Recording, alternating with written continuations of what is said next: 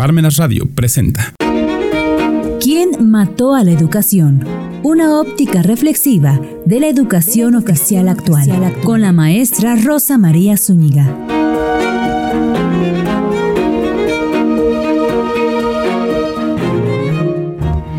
¿Qué tal? Muy buenas tardes.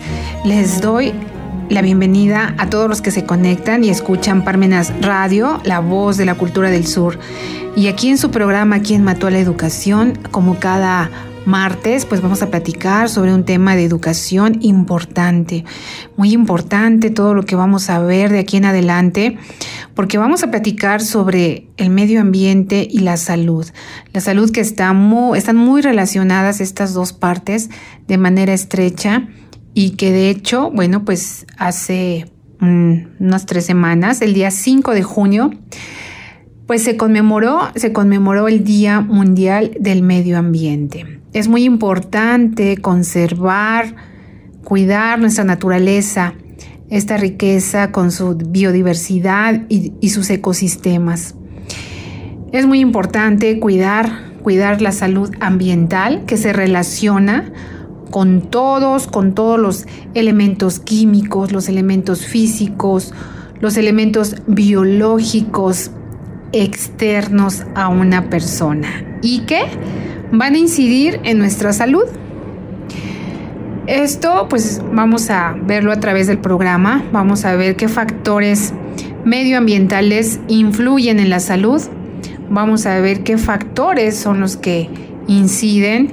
Y bueno, pues vamos a hablar también cómo podemos pues todavía tener esa, ese, cuidado en, en la calidad del aire, ese cuidado en el cambio climático. Hay mucha contaminación atmosférica, pues eso es lo que tenemos que ir midiendo, ir cuidándolo. Ahorita hay una, hay una nueva, más bien hay un nuevo impuesto, hay un nuevo impuesto que lo sacó precisamente el Estado de México. Eh, ahora sí que va a ser regulado en este municipio, perdón, en este estado, en algunos municipios, y va a ser un impuesto regulado precisamente a los municipios del Estado de México en materia ambiental y deben de pagar pues un impuesto. Eh, esto es para esto es, pues ahora sí que una nueva, una nueva reforma, vamos a llamarla, que se le llama impuesto a la emisión de gases contaminantes a la atmósfera. Y esto tal vez ayude para pues que se mida este tipo de empresas que caen en la instalación o en sí, en alguna en alguna operación que realizan las empresas o procesos de tipo industrial o comercial y que generan o pueden generar emisiones contaminantes a la atmósfera. Eh, el fundamento legal, pues hay un fundamento legal, artículo 69S, 69S bis, 69S ter, 69S quater, 69S quinques, 69S sexies del Código Financiero del Estado de México y municipios y reglas de carácter general. Eh, ¿Quiénes van a pagar este impuesto? Pues lo van a pagar personas físicas y personas jurídicas colectivas que cuenten con fuentes fijas en el territorio del Estado de México que no sean de jurisdicción federal. Van a ser fuentes fijas, pues instalaciones establecidas en un lugar determinado, en forma permanente, que tengan como finalidad desarrollar operaciones o procesos de tipo industrial, comercial, de servicios y actividades que generen o puedan generar emisiones contaminantes a la atmósfera. Podemos decir que pues todo esto, esto pues es para que se genere precisamente pues una recaudación a pues a merced de estas empresas a estas empresas que acabamos de mencionar. A ellas va dirigida este, va dirigido este impuesto y pues de alguna manera subsanar este compromiso que está pues eh, comprometido cada nación de este planeta con la Agenda 2030 y que realmente pues no sean, no se han cubierto estos 17 objetivos que también los vamos a ver eh, que planea, que se plantea en la Agenda 2030, está muy lejos de cumplir cada una o cada uno de estos objetivos. Pero bueno, ahorita pues se implementa este nuevo impuesto. Repito, ¿cuáles son esos sectores industriales eh, que es, que, cuyas actividades y emisiones son de jurisdicción federal? Bueno, pues son aquellas instalaciones industriales cuyas actividades corresponden a diversos giros o sectores que están estipulados precisamente ya en ley. Estos sectores, pues, son los que tienen actividades o, eh, sí, que tienen actividades este, de actividades de químicos, petróleos y petroquímica, los que se dedican a pinturas, tintas, empresas automotrices, eh, los que trabajan el papel metalúrgico, vidrio, los que generan energía eléctrica, los que fabrican el asbesto, las cementeras y los que tratan residuos peligrosos, ¿no? Entre, entre otros. Eh, bueno, pues algunos establecimientos regulados por el municipio en materia ambiental deben de pagar este impuesto. Eh, por ejemplo, si únicamente no están obligados al pago las empresas que cuenten con, con, fuentes fijas y actividades que estén dentro de un territorio del Estado de México, bueno, pues si únicamente no están obligadas, o sea, no están obligadas al pago las empresas que cuenten con fuentes fijas y actividades dentro del territorio del Estado de México reguladas por la Federación. Entonces, se va a causar en el momento en que se descarguen gases contaminantes a la atmósfera a través de fuentes fijas dentro del territorio del Estado. ¿Y cómo van a presentar esa declaración? Bueno, van a presentarlo a través de servicios al contribuyente en, la, en el apartado de un portal que va a estar eh, pues en una liga que el, Estado de México está, está publicitando y en la sección declaraciones impuestos a la emisión de gases contaminantes es donde se va a desplegar opciones para declarar mensualmente eh, o declarar en ceros, ¿verdad? Eh, en el caso de que el contribuyente seleccione pues la opción correspondiente, bueno, pues el contribuyente se va a autenticar con su RFC y contraseña. Tienen que, sacar una contraseña como pues ya estamos familiarizados algunos contribuyentes en el que tú vas a dar de alta tu, tu contraseña, por ejemplo, cuando pagas un impuesto sobre nóminas, que es un impuesto local, y bueno, pues das de alta una contraseña, tu RFC. Ingresas, capturas la información que se solicita y, procedes a generar tu declaración. Los contribuyentes van a tener que hacer esos pagos mensuales mediante declaración a cuenta del impuesto anual y se debe de presentar a más tardar el día 10 del mes siguiente aquel en el que se causó el impuesto pues va a ser un formato único en el cual, bueno, se va a generar eh, eh, esta declaración. Y bueno, pues la base grabable, dices, bueno, ¿cuál va a ser la base grabable?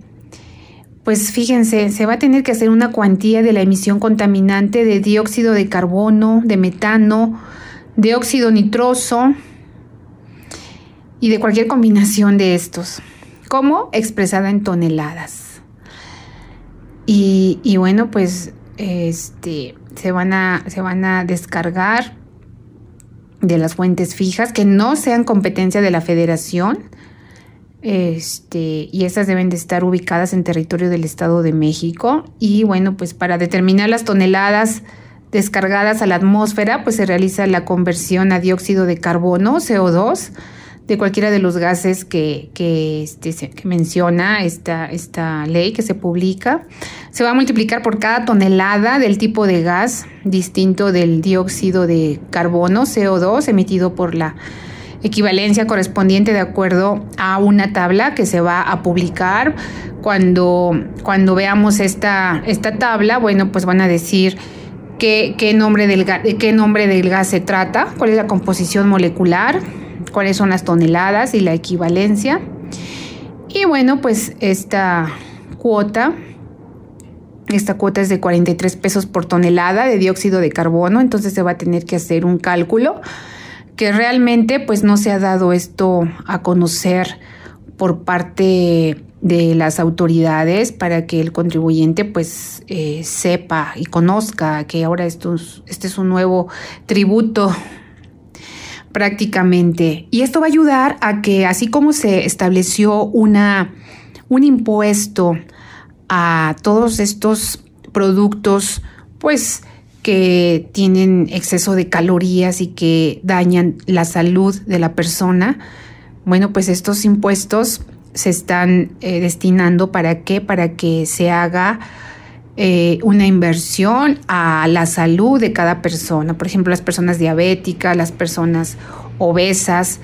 Bueno, pues estos impuestos como el IEPS que se, que se causa un impuesto y que, y que se recauda para que se le ponga pues de alguna manera alguna, algún apoyo a estas enfermedades que de sobremanera rebasan, y a nivel mundial las rebasa México, pues así ya se están implementando estos impuestos. Es importante la salud, es muy importante la salud de cada persona que vivimos, y no nada más aquí en México, en todo el planeta. ¿Por qué? Porque decíamos que están muy estrechamente relacionadas esas afectaciones del medio ambiente con la salud humana. Y vamos a ver qué tanto están relacionadas, cuáles son los problemas que tenemos en el presente a corto plazo. Fíjense bien, fíjense muy bien. Tan solo, tan solo ha anunciado, fíjense muy bien, tan solo ha anunciado la Organización Mundial de la Salud, en datos y cifras que ustedes pueden encontrar, que el cambio climático influye en los determinantes sociales y ambientales de la salud. Y bueno, pues a saber de un aire limpio, agua potable, alimentos suficientes y una vivienda segura.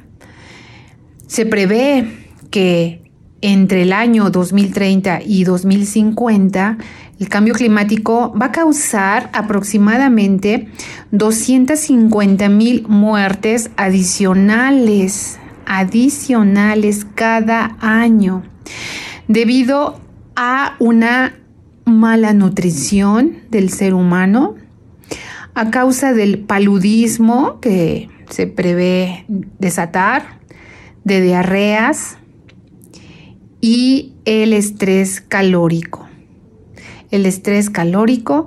Bueno, pues tan solo estas son ya no son pronósticos, sino que se ha estado dando estas enfermedades, pero pues 2030, el año 2030, pues nada más nos quedan menos de, de 8 años a que llegue ese, ese 2030. Y bueno, pues si va a causar 250 mil muertes adicionales al año, pues quiere decir que entre estas enfermedades, estas pandemias, este cambio climático que va a causar un estrés calórico y que cada año tenemos un calor, pues realmente, realmente pesado en algunos, algunos países. En México, bueno, en algunos estados de la República se ve que el calor es, es cada vez más intenso. Se estima que el costo de los daños directos para la salud es decir, excluyendo los costos de los, en los sectores determinantes para la salud, como la agricultura y el agua, será de entre 2 mil dólares y 4 mil billones de dólares al año de aquí al 2030. Esos son los costos de los daños. Las zonas, las zonas con malas infraestructuras sanitarias, Obviamente, pues esto se da en países en desarrollo con mayor intensidad. van a ser las menos capacitadas para prepararse y responder frente a esos cambios si no se recibe ayuda. También la Organización Mundial de la Salud dice que la reducción de las emisiones de gases de efecto invernadero mediante mejores elecciones en materia de transporte, alimentos y uso de la energía se van a traducir en mejoras de la salud, en particular a través de la reducción de la contaminación del aire. Y como decíamos, ¿no? Tan solo si van a estar imponiendo impuestos eh, locales ya aquí en México, quiere decir que se va a reducir, se va a, a tratar esta, más bien la afectación que causa la contaminación al aire. El cambio climático es una amenaza para la salud de la humanidad y no lo estamos tomando en serio. No estamos tomando providencias, no cuidamos el agua y es un análisis que debemos de hacer con un punto tan sencillo de pensar cómo es que cuido el agua, cómo la ahorro. Si cuando me baño soy de las personas que, que me meto a bañar mientras la regadera está a todo a todo lo que da y me estoy cepillando los dientes, no cierro la llave mientras me enjabono. O bien cuando me estoy cepillando los dientes, pues utilizo chorros de agua, no utilizo un vaso de agua. Cuando lavo mm, el carro o cuando, bueno, tan solo estás lavando la banqueta de tu casa. Cuando hay fugas, cuando hay fugas de agua en los baños. Cuando hay fugas de agua en tu cisterna cuando desperdiciamos el agua, eh, tal vez donde el agua se quedó limpia porque la utilizaste, tal vez en un recipiente, en una cubeta, y esa agua la tiras al drenaje, no la, no la inviertes, vamos a decirlo de alguna manera, y que la utilices para regar las plantas. Entonces, tan solo en ese punto podemos empezar a reflexionar cómo cuidar el agua.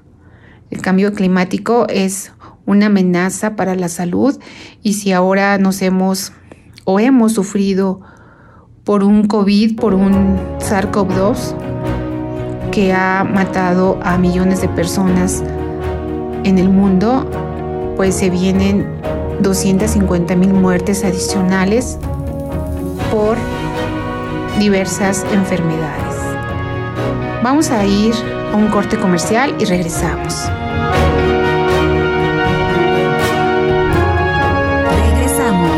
Después de dos años de pausa obligada, regresamos a nuestros seminarios presenciales a partir de julio, con nuevas instalaciones y con tecnología anti-COVID.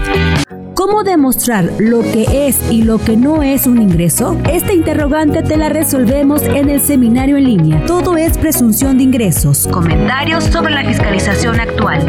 Que imparte el doctor Silvino Vergara Nava, jueves 23 de junio a las 5 de la tarde.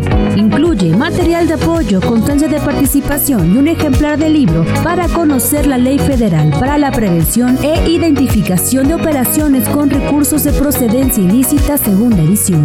Cupo limitado. Continuamos.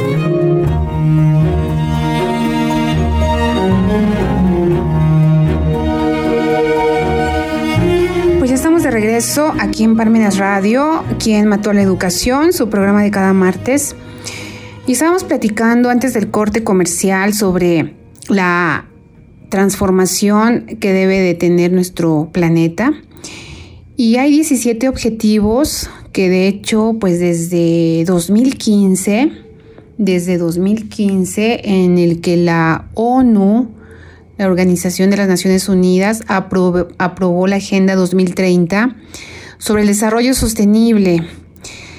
Lo anunció como una oportunidad para que todas las naciones y también sus sociedades eh, civiles emprendan un nuevo camino con el que se va a mejorar la calidad de vida de todos, o más bien se va a mejorar la vida de todos. ¿Por qué? Porque en el antes del corte comercial en el que el ser humano está pues enfermándose por estos cambios climáticos, por estos por estas enfermedades que se causan con mayor contagio, vemos tan solo una pandemia del virus SARS-CoV-2. Y bueno, pues eh, se ha puesto a trabajar desde 2015 con 17 objetivos de desarrollo sostenible que incluyen eliminación de la pobreza hasta el combate al cambio climático. Y vamos a ver cuáles son estos 17 objetivos que de verdad están muy interesantes analizar uno a uno. Y empezamos con tan solo acabar con la pobreza. ¿Por qué es importante acabar con la pobreza? Bueno, pues es porque hay más de 700 millones de personas en condiciones de pobreza extrema. Obviamente no tienen una alimentación tan solo básica, no tienen acceso a la salud, a la educación, acceso al agua, por mencionar algunas. Si esta población subsiste tan solo con menos de 1.90 dólares diarios, imagínense lo que representa esta situación de esta población. Es situación de pobreza extrema y esta existe en todo el, en todo el mundo. ¿Cuáles son estos otros puntos? Este está como punto número uno. El punto número dos es hambre cero. Se busca tener, pues, que todas las personas del planeta tengan acceso a los alimentos. Hay niños que mueren diariamente por hambre. El punto número tres es salud y bienestar. Bueno, salud y bienestar, a pesar de que ya pasamos una, bueno, no la estamos pasando, todavía estamos coexistiendo con un virus donde las naciones de cada, de este planeta, pues no tuvieron o no tuvimos de verdad una infraestructura de salud para que todos los todos los infectados, todos los enfermos, pues tuvieran una calidad en la atención con respecto a la salud por, esta, por, esta, por este virus. Entonces se busca salud y bienestar. Como punto número cuatro, educación de calidad. Educación de calidad, no nada más tener una educación básica, sino que tengamos calidad en la educación. ¿Qué tan importante es la educación? Este punto número cuatro lo destaco porque, bueno, pues nosotros tenemos un programa que se llama ¿Quién mató la educación? Y fíjense, la educación permite la movilidad socioeconómica ascendente. Es clave para salir de la pobreza. Y bueno, tan solo en los últimos años se había anunciado o se había publicado que se habían conseguido grandes avances a la hora de ampliar el acceso a la educación y que las tasas de matriculación en las escuelas pues se había incrementado, que especialmente eh, pues bueno se le había dado atención a las niñas, pero pues alrededor de 260 millones de niños aún, aún se encontraban fuera del acceso a una aula.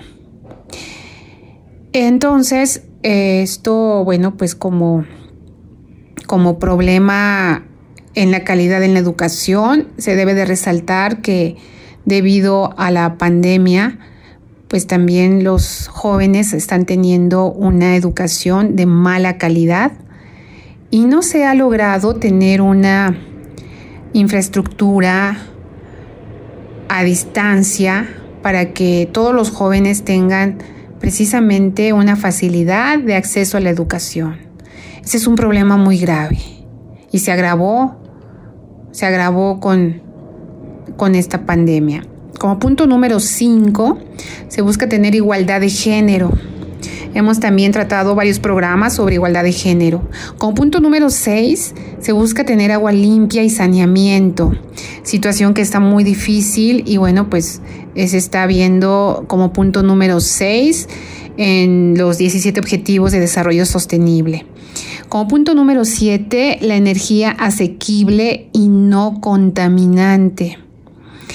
Garantizar el acceso a una energía segura, moderna también, a pesar de que se ha avanzado hacia la consecución de energía asequible y no, contaminante, eh, sí, con indicios alentadores de que la energía se está volviendo más sostenible y ampliamente disponible, bueno, pues la electricidad en los países más pobres, eh, pues sí ha tenido, se ha acelerado, la eficiencia energética ha mejorado, pero bueno, se pretende lograr mayores resultados en el sector eléctrico. Por eso es importante pues prestar esta atención a mejoras para el acceso a combustibles de cocina limpios y seguros, a las tecnologías para que se pueda expandir el uso de la energía renovable, etcétera. Y bueno, pues hay que, hay que ver también cómo vamos a a lograr este punto número 7 y que bueno, en los próximos programas vamos a hablar sobre ello un poquito más extenso. Punto número 8, trabajo decente y crecimiento económico. Y es que un crecimiento económico inclusivo y sostenido puede impulsar ese progreso en cada nación y crear esos empleos decentes para todos, para que se tenga una mejora en los estándares de vida. Eh, bueno, pues esto ha tenido también muchas perturbaciones. ¿Por qué? Porque, bueno, pues hay, hay baja, eh, bueno, no hay empleos suficientes y se van por empleos que pueden irse a la delincuencia organizada, se pueden ir a la corrupción, los, los, los, las nuevas generaciones en temas de delincuencia organizada, pues es un tema muy grave y que existe pues en muchas naciones, ¿no? No nada más aquí en, en México. Bueno, pues ese es el punto número 8. Punto número 9, industria, innovación e infraestructura. Industria, innovación, infraestructura es el punto número 9. Esto, bueno, pues es para construir infraestructuras resilientes, promover la industrialización sostenible y fomentar la innovación. Y bueno, pues es que esto puede dar de verdad fuerzas económicas dinámicas y competitivas para que se genere empleo y se generen mejores ingresos en, cada, en cada país. Bueno, pues ese es el punto, ese es el punto número número 9, ya llevamos 9 puntos. Como punto número 10 está la reducción de las desigualdades qué importante es la reducción de las desigualdades, porque, porque eh, creo que eso también ya lo hemos visto eh, hace pocos programas aquí en Quien Mató la Educación. Y hay que garantizar que pues nadie se quede atrás de forma este pues eh, relegada y que estos objetivos del desarrollo sostenible pues ayuden a que la desigualdad dentro de los países, o sea, a que ayuden a que se reduzca la desigualdad en los países que, son de preocupación. Este, bueno, pues mejor vamos a, a ver un programa más a detalle de estos puntos. Ahorita nada más los vamos a generalizar anunciándolos. Como punto número 11, se busca ciudades y comunidades sostenibles. Como punto número 12, producción y consumo responsables. Como punto número 13, acción por el clima. Eh, acción por el clima, pues son eh, de verdad medidas urgentes que se necesitan para combatir el cambio climático y los efectos que, han tenido. Eh, esto, bueno, pues hay que verlo también un poquito más a detalle. Eh, como punto, eh, bueno, ese, ese, punto es el número, es el punto número 13, acción por el clima. Punto número 14, vida submarina. La vida submarina, pues también hay que conservar y utilizar sosteniblemente los océanos, los mares, los recursos marinos. A veces se ven fotos que ahora pues fácilmente nos llega la información en la que se dejan los mares con mucha basura y que pues no tenemos esta educación o este buen hábito de recoger toda la basura que como turistas dejamos. Bueno, pues este es el punto número 11. Eh, como punto número, perdón, ese fue punto número, número 14. Como punto número 15, vida de ecosistemas terrestres. Bueno, también muy importante. Punto número 16, paz, justicia e instituciones sólidas. Bueno, tan solo este punto de paz, justicia, esto es promover sociedades justas, sociedades pacíficas e inclusivas.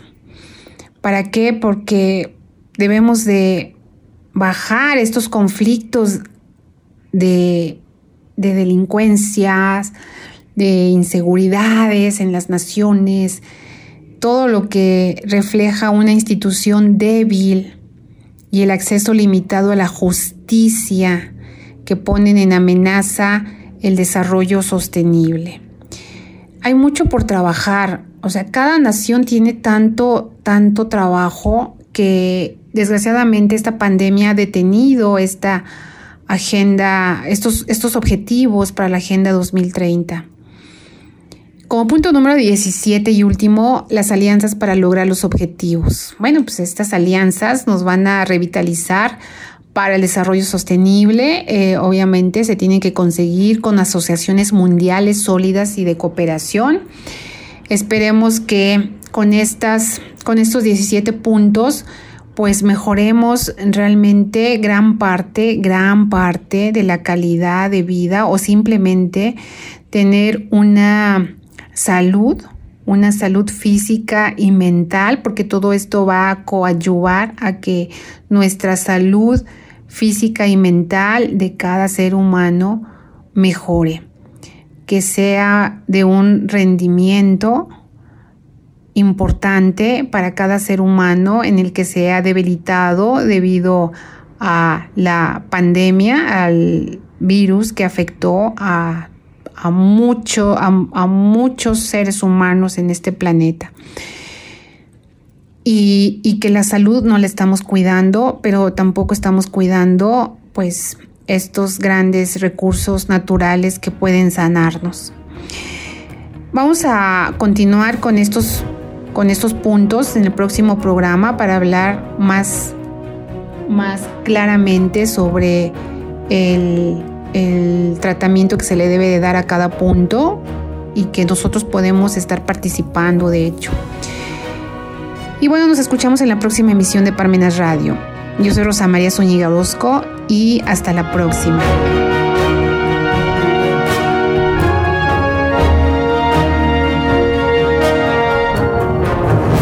Parmenas Radio presentó ¿Quién mató a la educación?